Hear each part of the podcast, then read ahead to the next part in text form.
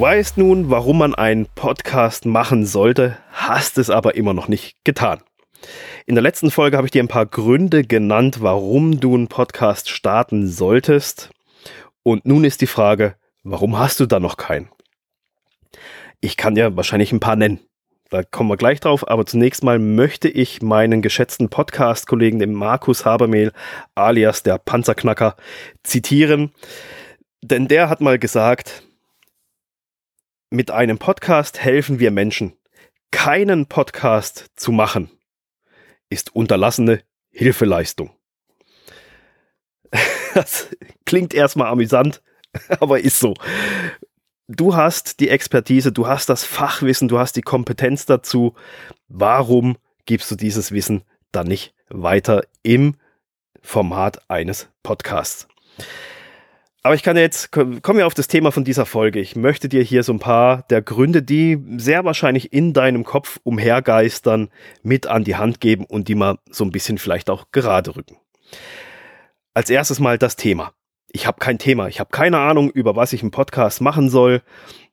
Ich habe doch nichts mitzuteilen. Ganz ehrlich, das ist der totale Quatsch egal was es ist, also wenn du jetzt Unternehmer bist oder in einem Unternehmen arbeitest, dort in der Marketingabteilung bist oder wenn du einfach Selbstständiger bist, ähm, dann hast du ja bereits dein Thema.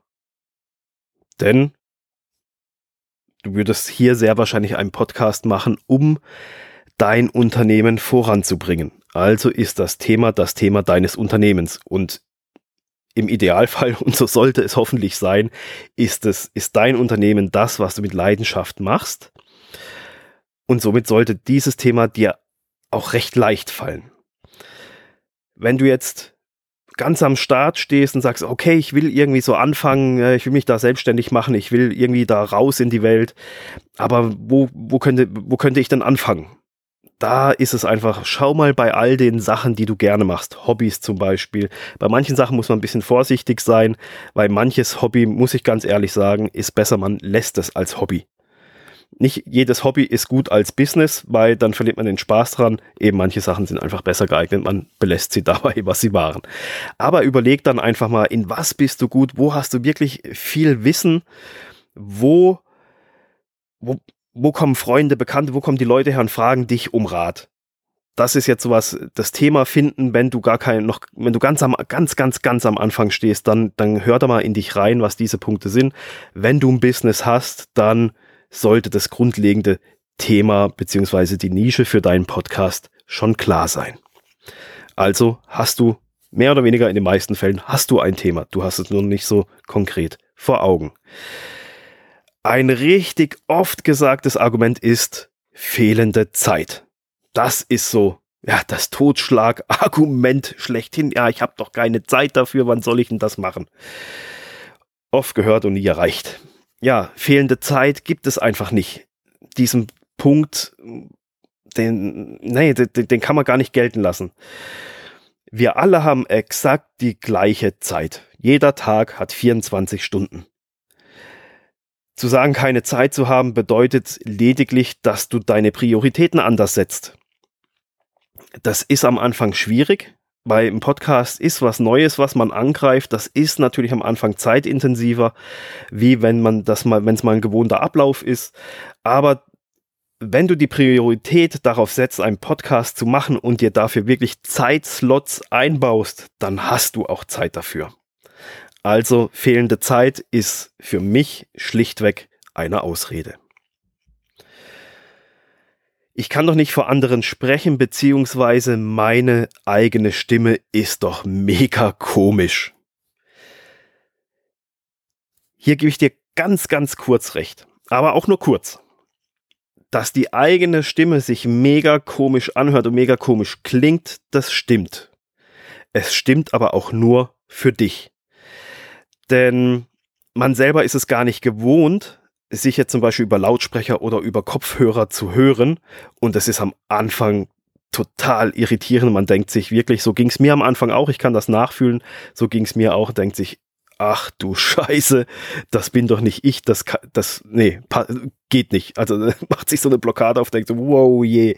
Ähm, kann ich voll und ganz nachvollziehen, aber das ist einfach das, weil wir unsere Stimme, wenn wir uns äh, so im gebundenen Umfeld sprechen hören, hören wir unsere Stimme ganz, ganz anders über, über den ganzen Knochen des Kopfes und alles von der Anatomie her, hören wir uns anders, wie uns unsere Freunde, Ver äh, Verwandte, Arbeitskollegen, Kundenlieferanten, wie die uns alle hören.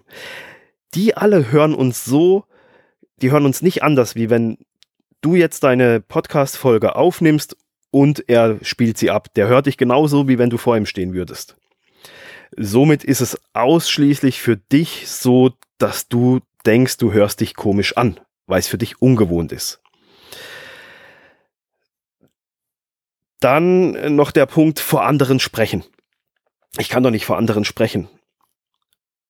Das ist auch, das ist auch so, so, so ein bisschen so eine Mindset-Sache, weil du sprichst ja gar nicht vor anderen. Vor wem sprichst du denn, wenn du einen Podcast aufnimmst? Ich zum Beispiel nehme meine Podcast-Folgen im Stehen in einem Schrank auf. Wir haben so einen begehbaren Schrank. Ähm, das ist einfach für die Tonqualität besser. Ich habe jetzt kein Tonstudio ich habe zwar ein, ein, großes Büro, aber durch die, durch die Räumlichkeit ist dann da ein bisschen Hall drin und hier im Schrank ist alles uneben. Hier liegen Bastelsachen, Näh, Nähstoffe etc. Da äh, ist für die Soundqualität einfach besser. So, ich stehe hier alleine im Schrank. Und du sitzt, stehst auch zu Hause. Sehr wahrscheinlich auch alleine.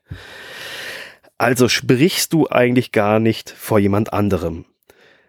Die Angst, die man hat, ist einfach, es hören sich andere an es hören sich vielleicht 500 Leute an, es hören sich vielleicht 1000 Leute an, vielleicht auch nur 5 Leute, vielleicht auch 10.000 Leute. Und das ist das, was man damit verbindet. Ich kann ja nicht vor anderen sprechen. Aber zu dem Zeitpunkt, wo du das aufnimmst, bist du eigentlich ganz, ganz alleine und gehst deine Podcast-Folge durch. Da gibt es niemanden, der vor dir sitzt, vor dem du sprichst, vor dem du sprechen musst. Also du musst nicht irgendwie eine perfekte Rede halten oder irgendwas. Ähm, und unterm Strich eben ist es so, dass du für dich alleine diese Folge aufnimmst und diese, die, diese in Anführungsstrichen Panik, die kommt einfach einfach nur dadurch, dass du halt meinst, dass dir andere Leute dann eben zuhören, wenn du die Folge veröffentlichst. Klar, das ist so.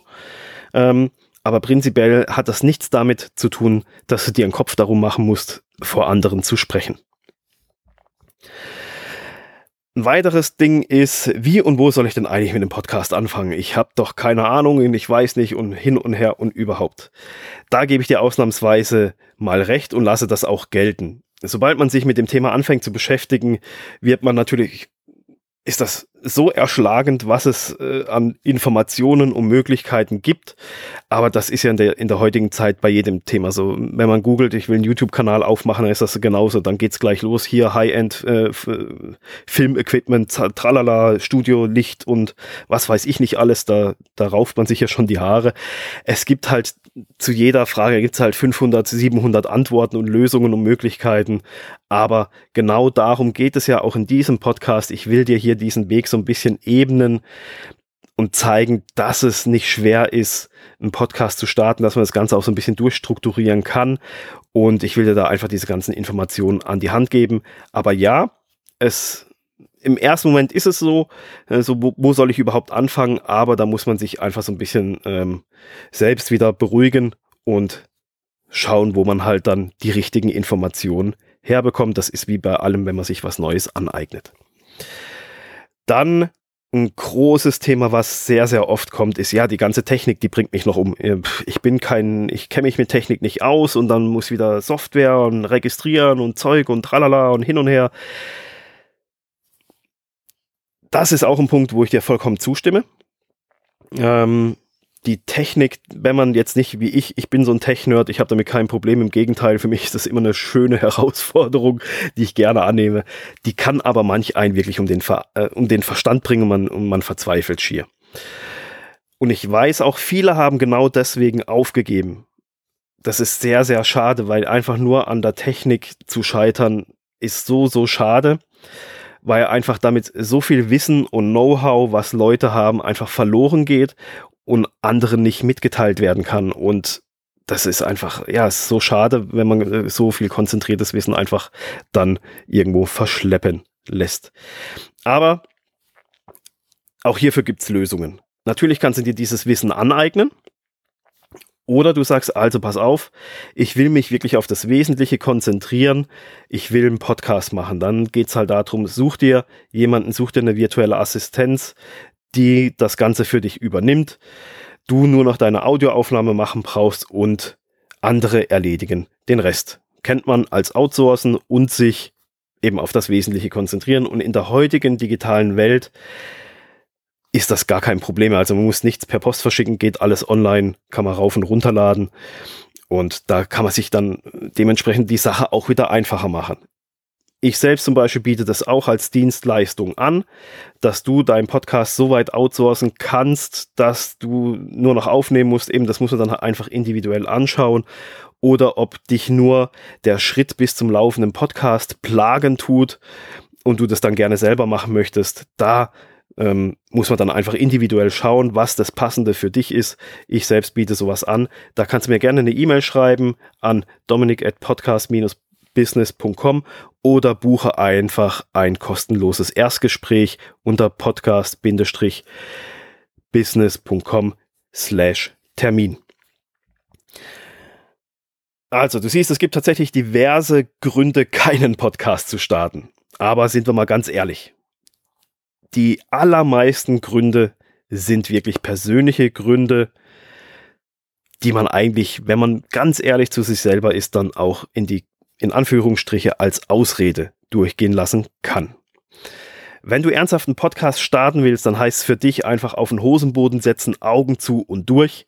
Starte deinen Podcast und ja, wenn du Hilfe brauchst, wenn du einen Anschubser mal benötigst, dann such dir einfach mal Hilfe, such dir jemanden, der dich da so ein bisschen in die richtige Richtung schieben und drücken tut. Das war's für diese Folge und ich freue mich natürlich, wenn du, wenn dir der Podcast gefällt, wenn du, dass du ihn abonnierst und wenn deine Zeit es zulässt, dann gib mir doch gerne eine Bewertung bei iTunes und noch geiler wäre es natürlich, wenn du die Zeit hast, und eine kurze Rezension mit dazu schreibst. Okay, ansonsten hören wir uns wieder in der nächsten Folge. Bis dann, ciao.